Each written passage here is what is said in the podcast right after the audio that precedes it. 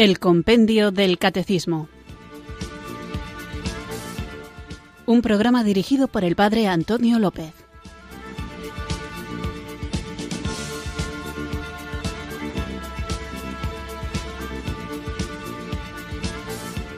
Muy buenas tardes, queridos oyentes de Radio María. Recibid un afectuoso saludo, un cariñoso saludo desde Irurzun, en Navarra, quienes sintonizáis un día más esta emisora de la Virgen para dejar que entre en vuestros hogares, en vuestros corazones, la enseñanza del catecismo de la Iglesia. Me río porque esta es la frase que suelo utilizar para comenzar la voz del Papa y me confundo, a veces mezclo conceptos, pero no, estamos escuchando el compendio del catecismo.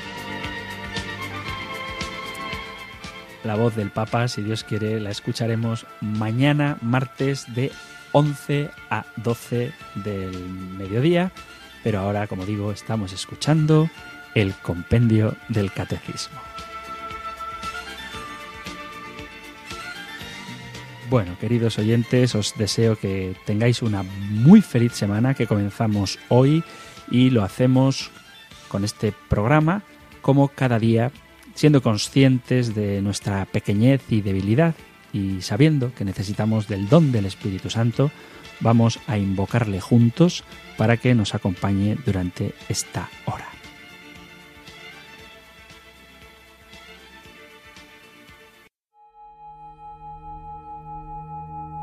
Ven Espíritu, ven Espíritu.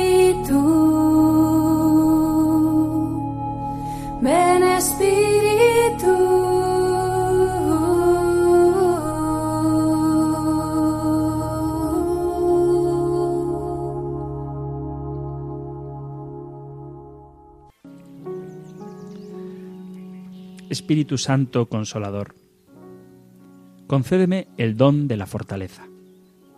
Fortalece mi alma para superar las dificultades de cada día, los tormentos de las persecuciones y las insidias del maligno. Ayúdame a ser fuerte en medio de las debilidades espirituales, para que yo sea señal de tu amor y bondad.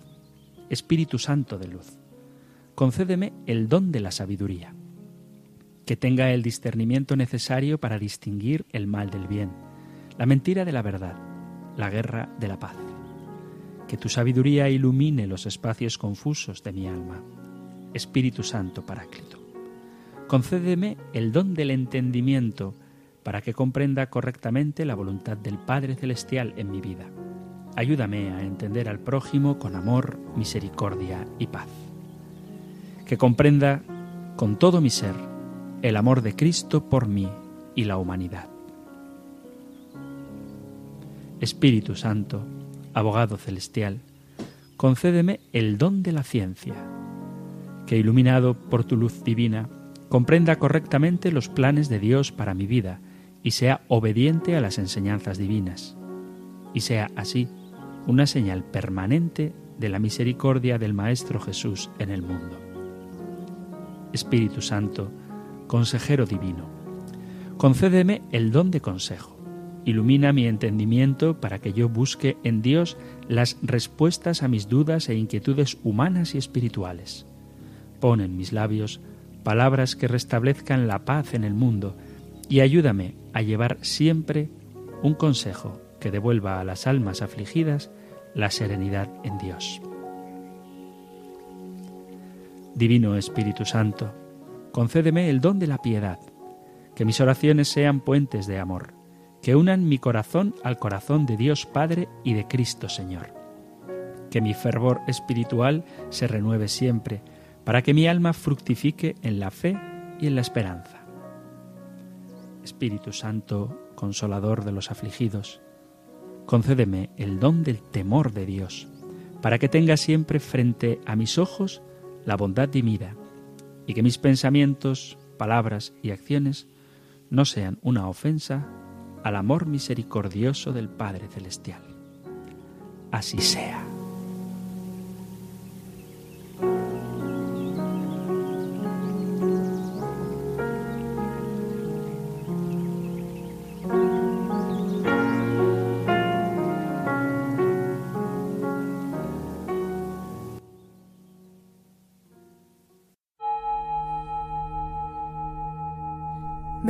Espíritu.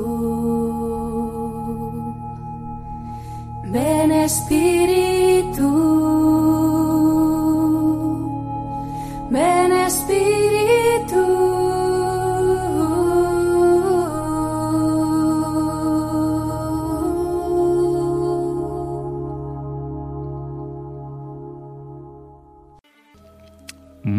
Queridos oyentes, pues estamos escuchando el programa El Compendio del Catecismo conmigo, con el padre Antonio López, que desde Irurzun, en Navarra, os acompaño con muchísimo gusto durante esta hora diaria para aprender cada vez más sobre nuestra doctrina católica.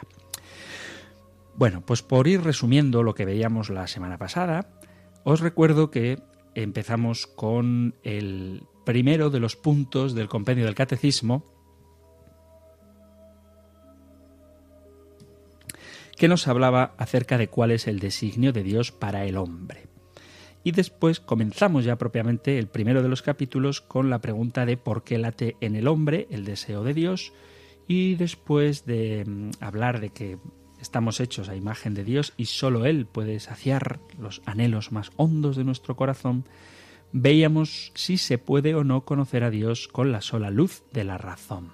A esto le dedicamos, creo recordar, dos programas y efectivamente se puede conocer a Dios con la luz de la razón a través de la creación, del mundo, de las personas humanas, y lo que conocemos de Él es cierto, pero incompleto. porque Y esta es la cuarta pregunta que veíamos la pasada semana, el último día, el viernes, decía si basta la sola luz de la razón para conocer el misterio de Dios. Bueno, pues la sola luz de la razón nos puede decir cosas acerca de Dios, pero Dios es tan grande, es tan inmenso, que si Él no nos hubiera revelado su intimidad, difícilmente nosotros podríamos haber accedido a ella. Cuando digo difícilmente, mm, quiero decir que imposiblemente. Es decir, si el Señor Dios no nos hubiera revelado su misterio íntimo, del que por cierto quiere que participemos, jamás lo hubiéramos descubierto. De hecho, una de las afirmaciones que hacía en el programa anterior y que me parece muy importante es precisamente que Dios no quiere simplemente que creamos en Él, sino que lo que Él quiere es que entremos en intimidad con Él, que penetremos en el misterio de su amor trinitario y si Él, nos no, lo, no nos lo hubiera revelado, jamás hubiéramos podido conocerlo.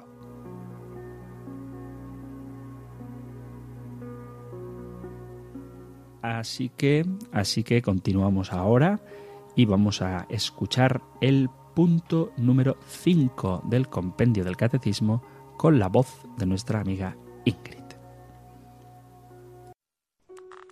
5. ¿Cómo se puede hablar de Dios?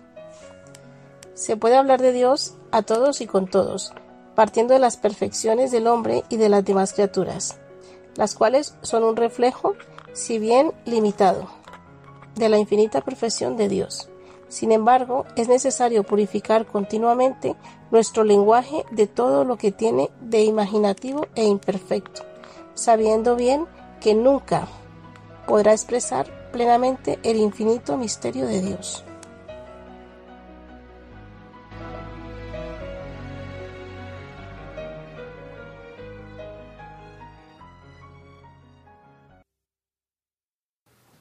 Pues bien, acabamos de escuchar el número quinto de este compendio del catecismo y la pregunta que plantea es muy interesante. ¿Cómo se puede hablar de Dios? Pongo el de en negrita porque de lo que vamos a tratar hoy no es cómo podemos hablar a Dios, que eso lo veremos en el momento de la oración, o cómo hablar con Dios, sino que la pregunta es cómo hablar de Dios. Y dice el compendio del catecismo que se puede hablar de Dios a todos y con todos. Hace tiempo escuché una frase que cuando la, la empezaron, la frase, no me pareció que estaba de acuerdo con ella. Pero cuando acabó la frase dije, olé, qué redonda. La frase comienza diciendo no, no hables de Dios, no hables de Dios, a no ser que te pregunten. Y decía, hombre, no, hay que hablar de Dios siempre, eso decía yo, ¿no? Hay que hablar de Dios siempre. Pero luego la frase continuaba, ¿eh? No hables de Dios a no ser que te pregunten, pero vive de tal manera que te pregunten. ¿eh? Y me parece que es fantástico. Es decir, nosotros tenemos la misión de hablar de Dios. Ahora veremos las citas bíblicas que nos piden esto precisamente, que hablemos de Dios, incluso a un mundo que aparentemente prescinde de él. Pero ¿qué podemos hacer? Pues como dice esta frase, que no sé de quién es, pero me parece fabulosa, no hables de Dios a no ser que te pregunten, pero vive de tal manera que te pregunten. ¿eh? Así que ojalá que todos los oyentes de este compendio del catecismo y todos los cristianos vivamos de tal manera que hagamos que la gente se pregunte por Dios y que nos pregunten por Dios. Mirad, una cosa práctica que a veces echo de menos en nuestros ambientes católicos es precisamente el testimonio. A veces, como estoy haciendo yo ahora en este programa, pues nos limitamos mucho a cuestiones teóricas, que repito, ¿eh? son fundamentales, importantísimas y no hay que dejarlas para nada de lado. ¿eh? La doctrina es fundamental y ojalá que vayamos profundizando cada vez más en la importancia que tiene. Pero, si bien es cierto que la doctrina es fundamental y que tenemos que tener bases sólidas que fundamenten aquello en lo que creemos, si de lo que se trata es de transformar los corazones, acordaos, Dios no quiere que creamos en Él, sino que quiere que participemos de la vida íntima con Él, pues digo que si de lo que se trata no es simplemente de convencer o de argumentar, que repito también es importantísimo, sino que lo fundamental es transformar los corazones, más allá de lo que podamos aprender, que sea mucho, con la gloria, para gloria de Dios y con el favor del Espíritu, pero más allá que lo que podemos aprender, podemos testimoniar. Y además, ante un testimonio, nadie te puede decir que estás equivocado. Es decir, si yo doy un argumento teológico o filosófico a favor de la existencia de Dios, pues siempre puede haber alguno que de una manera más o menos razonada me lo rebata. Pero si yo doy testimonio de lo que Jesucristo hace en mi vida, si yo cuento cómo Él me ayuda a dar sentido a todo, a lo bueno para darle gracias y a lo doloroso para unirme a su pasión, si yo soy capaz de mostrar un antes y un después en mi vida de lo que ha sido el encuentro con Jesucristo, a eso nadie me puede decir que estoy equivocado. Pueden pensar que estoy loco, pero no me pueden quitar la razón.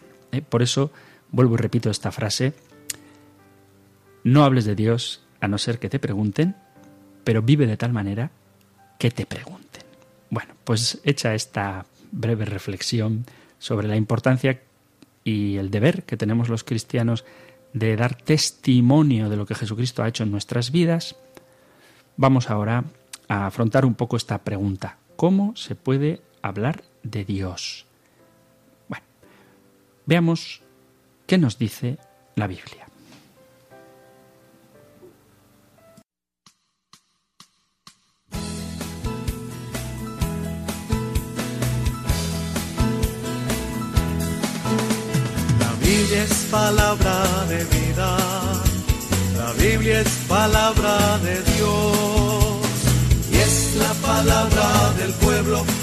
Busca y construye su liberación. Es la palabra del pueblo que busca y construye su liberación.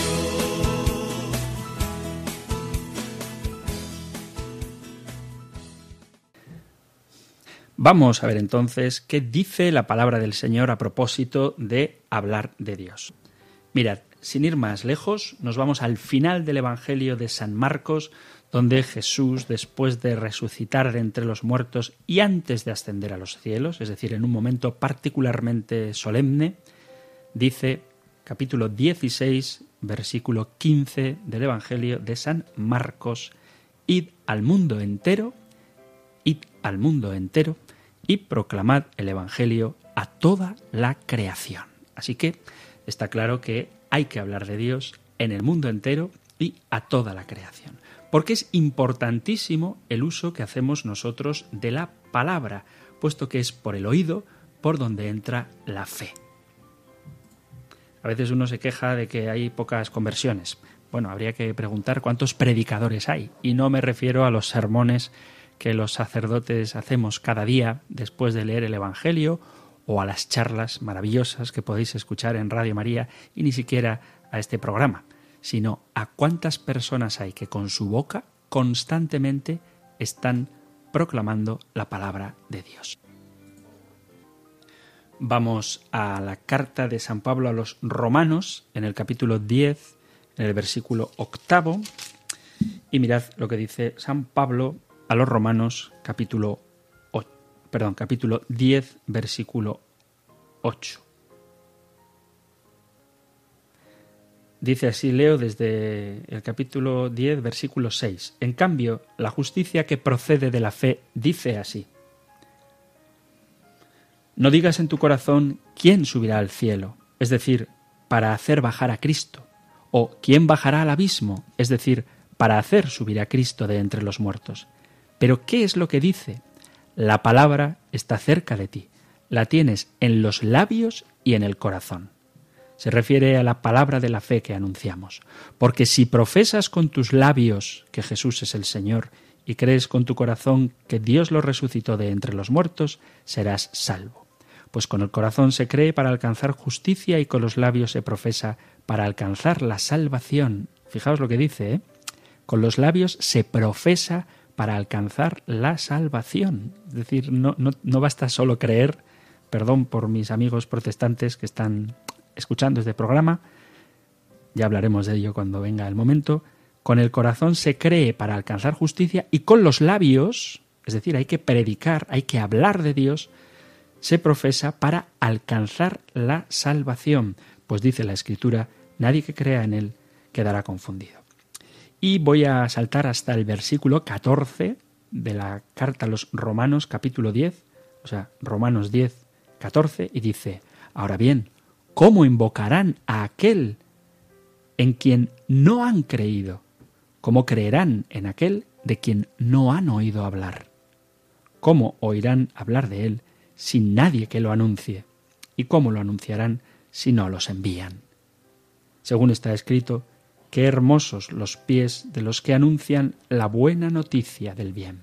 Así pues, es necesario, según la carta a los romanos, para alcanzar la salvación, predicar a Jesús. Y predicado, Jesús predicado puede ser invocado, pero ¿cómo lo van a invocar si no han creído en Él? ¿Cómo van a creer en Él si no han oído hablar de Él? ¿Y cómo van a oír hablar de Él si nadie se lo anuncia? Así que importantísimo, palabra de Dios en mano, hablar del Señor, ser capaces de ir al mundo entero a predicar su palabra. Y cuando la escritura dice al mundo entero, obviamente se refiere a todos los continentes, pero también se refiere al mundo en el sentido, si queréis, más metafórico, es decir, en el mundo de la empresa, se tiene que predicar la palabra de Dios. En el mundo del deporte se tiene que predicar la palabra de Dios. En el mundo de la juventud se tiene que predicar la palabra de Dios. En el mundo de la economía se tiene que predicar la palabra de Dios. En el mundo del ocio se tiene que predicar la palabra de Dios. Porque estamos enviados al mundo entero. Y repito, mundo no se refiere solamente a las ubicaciones del mapa, sino a todos los lugares donde hay un cristiano, tiene que oírse como un altavoz maravilloso, alegre, gozoso, generoso, esta palabra que, según la carta a los romanos, nos está salvando. Primera Corintios capítulo 15. Dice así San Pablo, Os recuerdo, hermanos, el Evangelio que os anuncié y que vosotros aceptasteis, en el que además estáis fundados y que os está salvando si os mantenéis en la palabra que os anunciamos. De lo contrario, creísteis en vano. Así que importantísimo hablar de Dios, hablar del Señor, con el testimonio y con la palabra. Por dar algún otro texto más, me gustaría hacer alusión, por ejemplo, al encuentro que tuvo Jesús con la samaritana que podéis encontrar en el Evangelio de San Juan, en el capítulo número 4. El capítulo 4 de la Samaritana es muy bonito este encuentro que tiene el Señor con ella y un modelo de nueva evangelización. Y dice así, leo el capítulo 4 en el versículo 39. Dice así, en aquel pueblo muchos samaritanos creyeron en él por el testimonio que había dado la mujer. Me ha dicho todo lo que he hecho. Así, cuando llegaron a verlo los samaritanos, le rogaban que se quedara con ellos y se quedó allí dos días, y luego dice, todavía creyeron muchos más por su predicación. Y decían a la mujer, ya no creemos por lo que tú dices, nosotros mismos lo hemos oído y sabemos que Él es de verdad el Salvador del mundo. Pero para cuando Jesús llegó, ya los del pueblo de esta mujer samaritana habían oído hablar de él. Y esto es importante porque nuestra tarea es preparar el camino al Señor. Ahora que vamos a empezar el Adviento, ya en la semana, el próximo domingo, es primer domingo de Adviento, pues esta tarea de preparar el camino al Señor significa hablar de Él. A veces se, se habla de que hay una cultura cristiana y quizá eso hace 20 años o 25 pues fuera cierto, pero hoy, a día de hoy, hay mucha gente que nunca ha oído hablar de Jesús. Y eso es culpa de ellos por no haber ido a misa. Vale, pues sí, tenían que haber ido. ¿eh? A lo mejor la mayoría son bautizados, incluso quizá hicieron su primera comunión. Bien, no les quito culpa ni tampoco les culpo. ¿eh? Cada uno, pues en fin, tiene sus limitaciones y sabrán lo que hacen en su relación con Dios. Pero nosotros tenemos que responder ante el Señor de no haber compartido lo que hemos recibido. Así que tenemos que hablar de Dios. ¿Cuánto hay que hablar de Dios? Pues esperad que nos lo va a decir San Pablo. Y nos lo dice San Pablo en la segunda carta a Timoteo. Segunda Timoteo, en el capítulo 4. Aquí estaba en la primera. Segunda Timoteo, en el capítulo cuarto, en el último capítulo de la carta a Timoteo, dice, De conjuro delante de Dios y de Cristo Jesús, que ha de juzgar a vivos y a muertos por su manifestación y por su reino. Proclama la palabra, insiste a tiempo y a destiempo, arguye, reprocha, exhorta con toda magnanimidad y doctrina. Es decir, ¿cuánto hay que predicar al Señor? Te conjuro delante de Dios y de Cristo Jesús que ha de juzgar a vivos y muertos por su manifestación y su reino, proclama la palabra, insiste a tiempo y a destiempo, arguye, reprocha, exhorta, con toda magnanimidad y doctrina.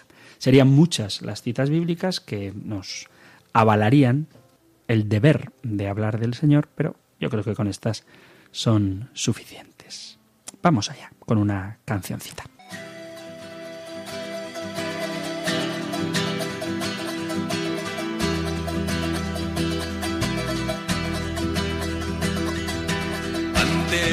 Que te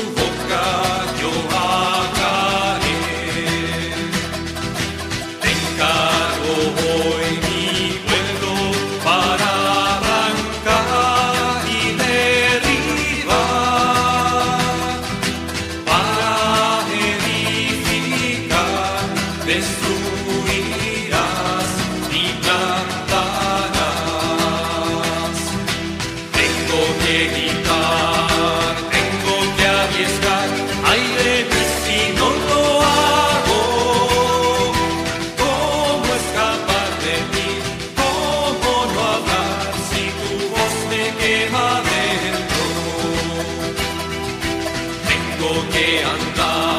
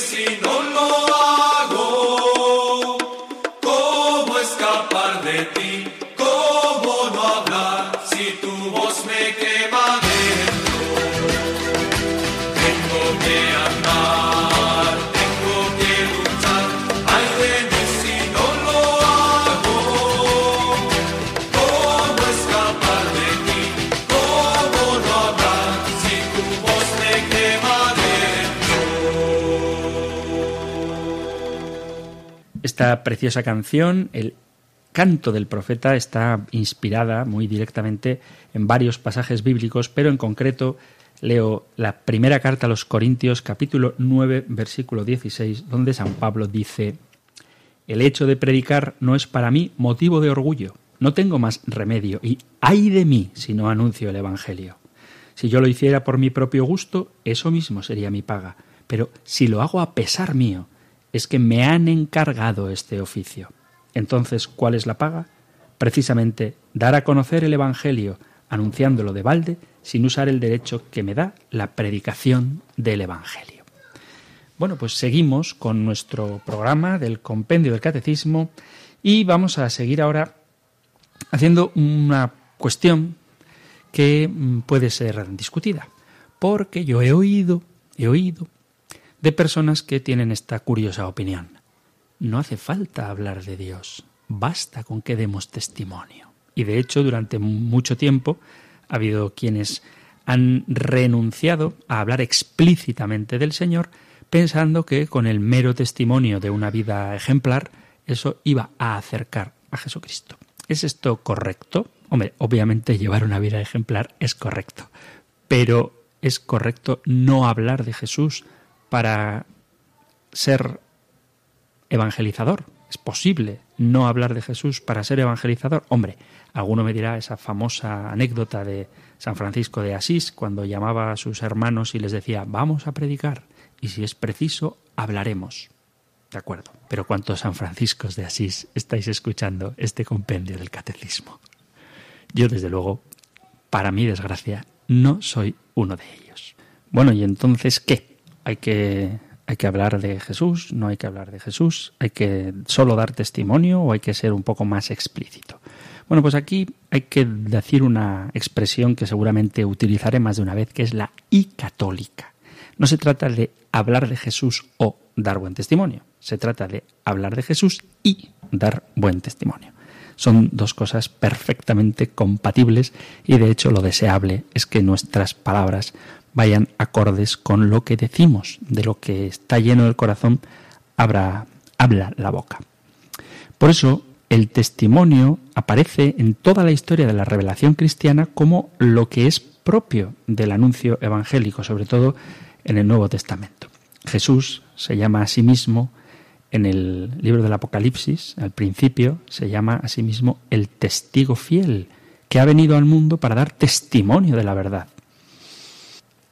Y lo mismo se puede decir de los apóstoles que son constituidos testigos y cuyo anuncio principal se presenta como un testimonio sobre todo de la resurrección de Jesucristo. También San Pablo, a partir de lo que le sucedió en Damasco, cuando iba camino de Damasco, se convierte en un testigo delante de todos. Y hablando en términos generales, lo propio de la actividad evangelizadora es ser testigos del Evangelio. Entonces, es verdad que la vida cristiana es una vida fundada sobre todo en el testimonio y la fe. Y el ser cristiano exige, intrínsecamente, necesariamente exige que seamos testigos, que demos testimonio, pues sólo de esta manera es posible transmitir un mensaje del tamaño, de la talla tan inefable como es el misterio que Dios nos ha revelado en Cristo. Pero hoy en eh, la situación de fe que nos toca vivir por la divina providencia que nos ha puesto en este tiempo y en este lugar ahora, está claro que hay que recuperar el sentido de la primera evangelización. Primera evangelización, primer anuncio del Evangelio. ¿Por qué? Pues porque, como decía antes, en la situación actual ya no podemos suponer la opción de fe de aquellas personas con las que nos relacionamos. Hoy necesitamos cristianos que tengan una fe personalizada y que hayan hecho ciertamente una opción por vivir conforme al Evangelio. Y esto supone destacar la primera etapa de la evangelización como primera evangelización en un mundo que ya no se puede decir que es la cristiandad. De por sí, la primera evangelización y primer anuncio no son la misma cosa. La primera evangelización es algo más amplio que se puede llevar a cabo en toda clase de actividades. ¿eh? Pues el compromiso social, en la celebración litúrgica, compartiendo la propia experiencia personal y que tiene lugar antes del primer anuncio de Jesucristo, antes del primer anuncio explícito de Jesucristo. Por eso esa frase con la que empezaba el programa de no hables de Dios a no ser que te pregunten, pero vive de tal manera que te pregunten. Eso yo creo que es fácil de entender. Pero una vez de que se ha hecho esa primera evangelización, se ha transmitido con la propia vida la buena noticia, hay que dar un paso para no quedarnos a medias en la tarea a la que Dios nos llama. Y este paso sería el primer anuncio, que es proclamar el Evangelio, anunciar a Jesucristo y su mensaje al Dios que se nos ha revelado y el plan, el proyecto de salvación que tiene para nosotros. Mirad, es un tema del que seguro que hablaremos porque da para mucho, pero lo que nos salva no es ser buenas personas, lo que nos salva no es ser buenos, insisto que de esto hablaremos, lo que nos salva es aceptar a Jesucristo. Y Jesucristo aceptado, entonces eso cambia nuestra vida, nuestra manera de relacionarnos con el prójimo y nuestras perspectivas. Pero se trata de propiciar el encuentro con Jesucristo. Y si no hablamos de Jesucristo, difícilmente vamos a propiciar un encuentro con Él. El centro del anuncio evangélico no es la doctrina, sino la relación con Cristo. La doctrina es necesaria para que esa relación con Cristo no quede adulterada o a merced de modas, ideologías o caprichos culturales. Pero la finalidad de este compendio del catecismo, la finalidad del catecismo de la Iglesia Católica, es suscitar un encuentro con Jesús, un encuentro personal, pero a la vez objetivo, ¿Cómo? Si es subjetivo, es personal, ¿cómo va a ser objetivo? Es personal porque lo tienes que tener tú como individuo. Y es objetivo porque no depende de ti, sino que es lo que Dios te ha revelado y que tú aceptas. Y el Jesucristo con el que te relacionas no es un Jesucristo cualquiera, sino que es el Jesucristo que se ha dado a conocer a través de la Sagrada Escritura, de la tradición de la Iglesia y del Magisterio. Por eso, para no crear falsas seguridades en, en orden a la salvación, es necesario que la evangelización y el anuncio del Evangelio sean la identidad propia de aquel que lleva una vida admirable. Es decir, una vida recta no te lleva necesariamente a Jesucristo. Y hoy por hoy, en el que existen tantas organizaciones no gubernamentales y tantos voluntariados que cuentan con mi admiración, por supuesto, resulta muy fácil confundir a un filántropo de un cristiano, si no habla de Jesucristo. Es decir, nosotros buscamos el bien integral de las personas. Y el bien integral significa el bien físico, que no tenga frío, que no pase hambre, el bien intelectual, pues que no tenga ignorancia, es decir, que aprenda cosas, que sepa desenvolverse en el mundo, también un bien social, que tenga habilidades sociales, que tenga amigos, etcétera, y también el bien espiritual. Y el bien espiritual, el único que puede satisfacerlo plenamente es Jesucristo. Así que no nos conformemos con un testimonio sin firma. ¿Eh? Yo creo que esta es la, la, clave. Es decir, tú tienes que ser una persona buena, no, buenísima. Tienes que hacer obras de caridad. Tienes que estar dispuesto a salir en busca del necesitado. No solamente atenderle cuando toque a tu puerta, sino salir en busca del necesitado. Pero tienes que hacerlo en nombre de Jesús. Una vez alguien me planteó una cuestión que a mí personalmente me pareció un poco tonta, pero vamos, el que me la dijo le pareció un argumento por el tono de voz. Me dijo, si tú ves un pobre muerto de hambre, ¿qué le das? ¿Un pan o una Biblia? Eso me dijo, ¿no? Y la respuesta es evidente. Le doy un pan, pero mientras se lo come, mientras se lo come, yo estoy sentado a su lado explicándole el porqué de ese pan. Y si me da ocasión, le digo que con tanta necesidad como la está comiendo y con tanto bien que le está haciendo ese pan a su corazón, que le está dando vida, Jesucristo es el pan de vida que da la vida eterna. ¿eh? El pan de vida que nos lleva hasta la vida eterna. Digo esto porque a veces buscamos contradicciones donde no las hay. Por eso lo de la y católica. O sea, no se trata de una opción espiritual y otra opción social. No se trata de, de, evangelizar explícitamente o ser buena persona. No, no, se trata de que hagamos las dos cosas. ¿eh? El demonio, que es el padre de la mentira y artífice de división, va a querer hacer incompatibles cosas que en realidad van de la mano.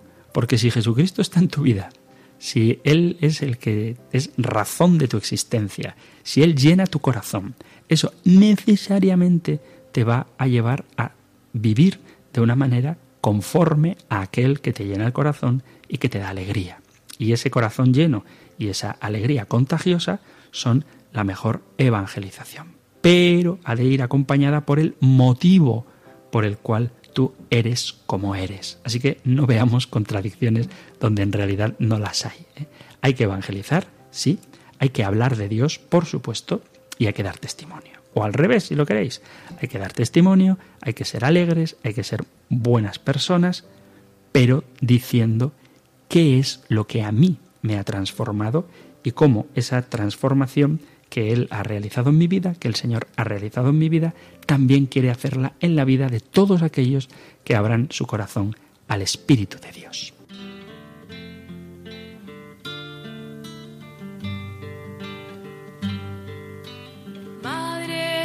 Aquí están mis ojos, madre, aquí están mis manos.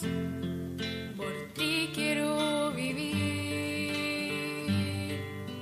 Toma tu mi ser entero, quiero ser un canto nuevo.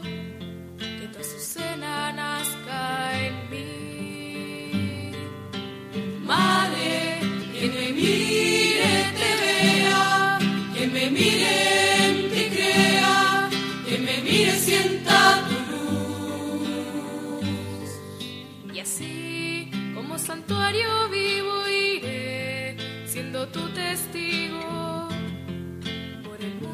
proclamaré.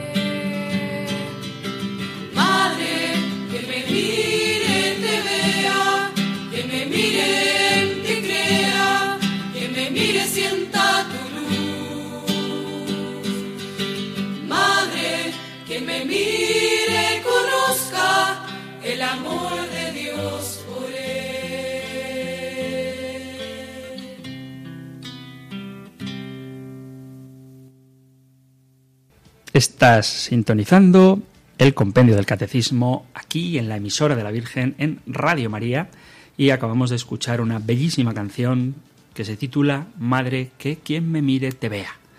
Me acuerdo ahora de un chiste, pero no os lo voy a contar. Pero esta frase, Madre, que quien me mire te vea, creo que refleja muy bien el sentido de lo que es dar testimonio.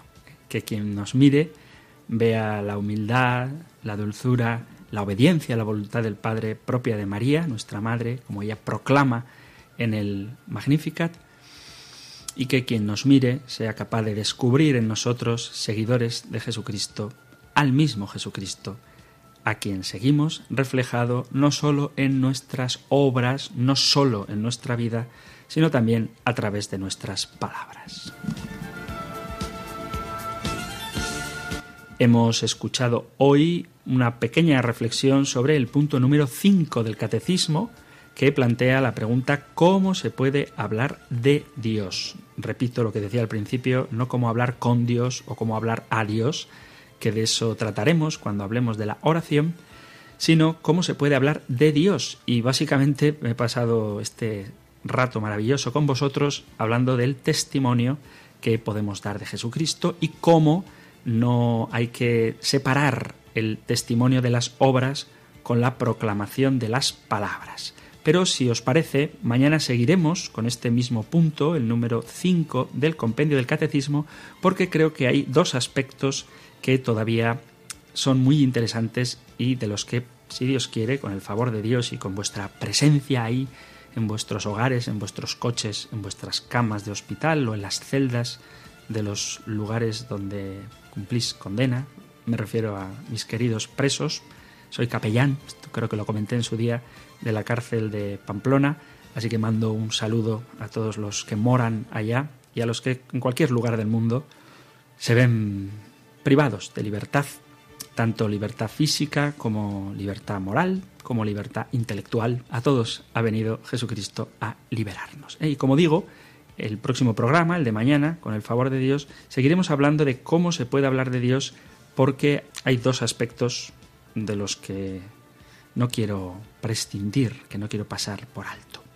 Pero no hablo de ellos ahora porque, queridos amigos, llega el momento de abrir nuestras líneas para que vosotros, queridos oyentes de este compendio del catecismo, podáis entrar de manera más directa al programa. Repito lo que dije hace un par de programas, que no es que este sea vuestro momento, porque todo el momento es vuestro, todo el programa es vuestro, está hecho para vosotros, pero ahora se os ofrece la oportunidad de participar directamente de él.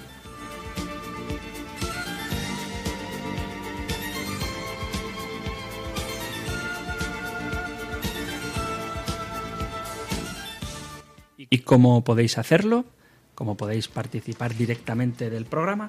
Pues tenéis tres vías para hacerlo. Una, la más directa, la que ahora queda abierta para vosotros, es la línea de teléfono, donde podéis entrar en directo a hablar conmigo, con el padre Antonio López, desde Irurzun, en Navarra, y plantear vuestras preguntas o comentarios. Os pido por favor, esto sí, que por favor, que seáis breves. Yo me siento comodísimo hablando con vosotros pero normalmente siempre quedan llamadas en espera. Así que por favor, si la pregunta es una pregunta, pues formularla de la manera más clara y rápida posible y si la llamada es para hacer un comentario, una sugerencia, incluso una corrección, que también estoy abierto a ellas, pues hacerlo por favor de la manera más breve y concisa posible. Por otro lado, intentemos también que las preguntas tengan que ver con el tema que tratamos hoy, que en este caso era el punto número 5 del compendio del catecismo, cómo se puede hablar de Dios. Así pues, las líneas quedan abiertas 91005 94 19 91005 94 19 si preferís hacerlo por teléfono. Si queréis hacer la consulta o la intervención por medio del WhatsApp, lo podéis hacer en el número 668 594 383. Y si queréis hacerlo por el correo electrónico, podéis mandar vuestras sugerencias, comentarios o preguntas a compendio arroba Repito, correo electrónico compendio arroba WhatsApp 668-594-383 y teléfono para entrar en directo 91 005 94 19.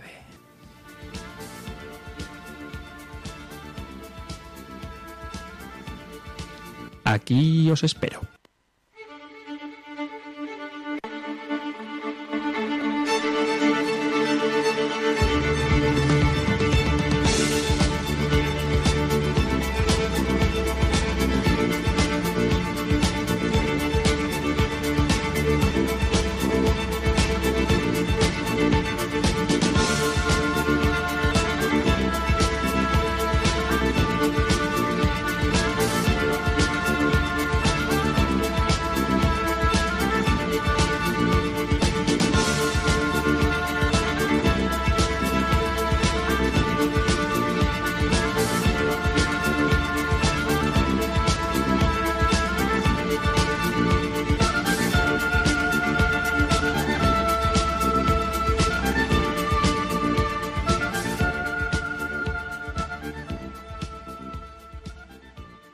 Estamos en Radio María escuchando el compendio del catecismo y es el momento de escuchar a nuestros queridos oyentes que se ponen en contacto con el programa a través del teléfono. Saludamos desde Madrid a nuestra amiga y oyente Carmen. Muy buenas tardes, Carmen.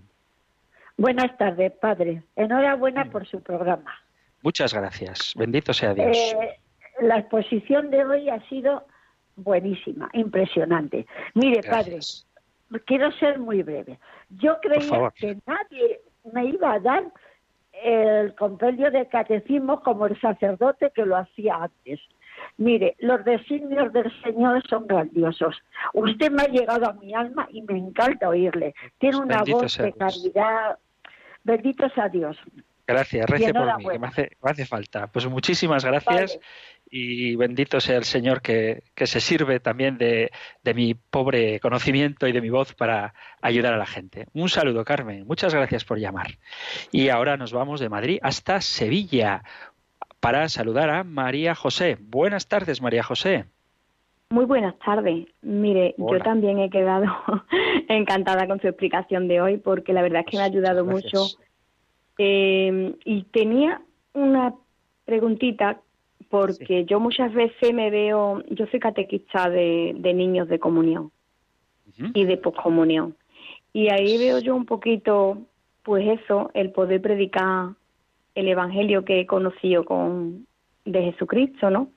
Pero mm, hay veces que hablo con personas ya, con adultos y demás, y muchas veces me encuentro, cuando hablo con personas mm, que más o menos están en mi misma línea de, vida, pues sí que, nos comunicamos, ¿no? Pero cuando hablo con personas que tienen problemas muy, muy serios, no sé, afrontan enfermedades o la muerte de algún ser muy querido, pues ahí me, me quedo un poquito pillada a la hora de poder hablar de Dios, porque la verdad es que por, darte un, consejo así rápido, porque este espacio es un poco breve, yo te animaría a que les invites a mirar a Cristo crucificado, porque es verdad que una de las cosas, como tantas otras, ¿eh? pero una de las cosas que tiene nuestra religión católica, cristiana católica, es que tenemos un Dios que comprende nuestro sufrimiento porque se ha unido a Él, además de una manera muy concreta, en la cruz.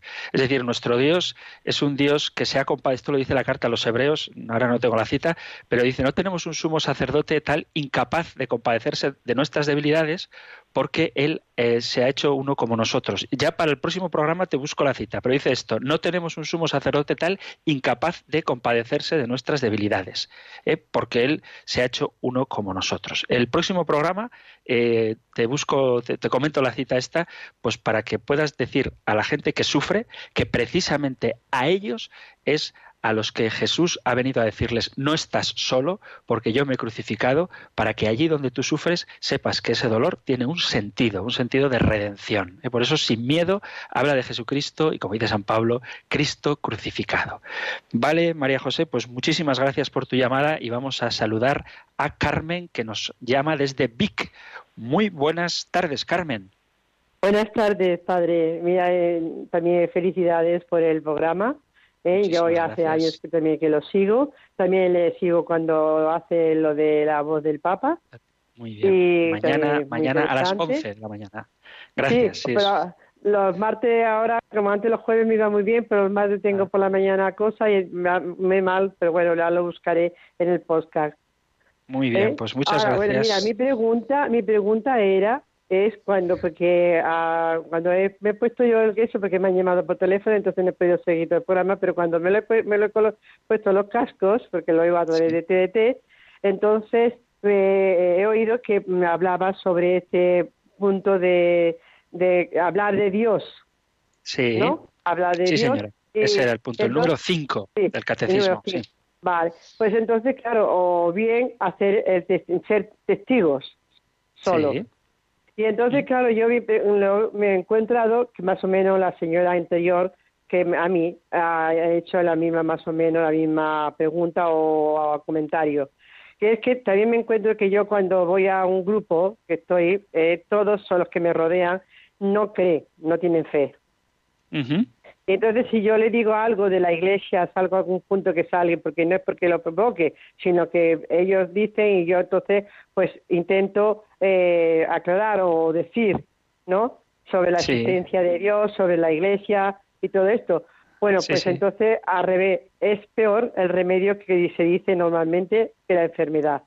Se pone muy agresivo, se ponen a insultar y entonces yo me pongo también muy nerviosa y entonces eh, entonces, ¿qué tengo que hacer entonces en estos casos? Bueno, dos, dos cosas. En primer lugar, también cito ahora sí el Evangelio de San Mateo, cuando acaba eh, las bienaventuranzas, acaba diciendo, mm, dichosos vosotros cuando os insulten y os persigan y os calumnien y digan cualquier falsedad por causa de mi nombre. ¿eh? Estad alegres y dichosos, porque vuestros nombres están escritos en el libro de la vida. Es decir, si te insultan por hablar de Jesucristo, dichoso tú, porque tu nombre está escrito en el libro de la vida. Eso dice eh, San Mateo cuando termina capítulo 5, eh, cuando acaban las bienaventuranzas. ¿Vale? Eso por un lado. Y segundo, em, cuando te toque polemizar, mi consejo concreto y práctico es habla de Jesucristo. Es decir, si te piden hablar de la iglesia, de las riquezas, de la corrupción, del Papa, no sé qué, ya llegará el momento, ¿eh? ya llegará el momento. Pero tú habla de la persona de Jesucristo, que es el centro de la predicación cristiana. Y a Jesucristo, cualquiera que le conozca, esta frase creo que es de San Francisco de Asís, es imposible conocerle y no amarle, amarle y no seguirle. Entonces tú habla de Jesucristo, de su persona, de su generosidad, de su predicación, de su capacidad de perdón, de su fuerza para perdonar los pecados. Y luego, cuando conozcan a Jesucristo, será imposible no amarle y después de amarle le seguirán. Y seguir a Jesucristo es entrar en la iglesia.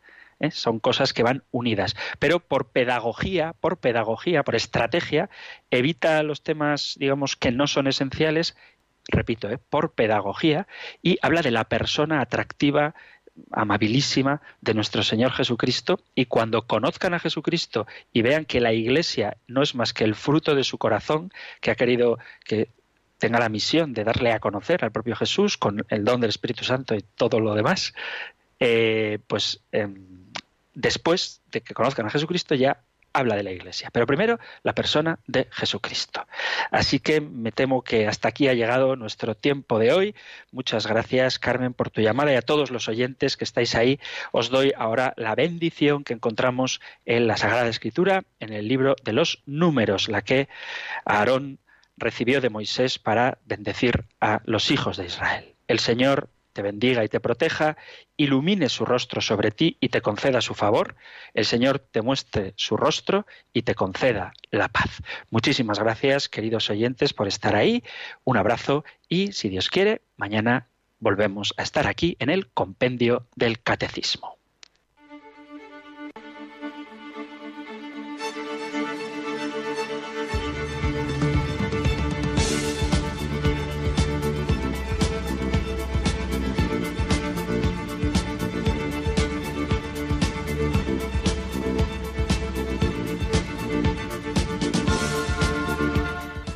El Compendio del Catecismo.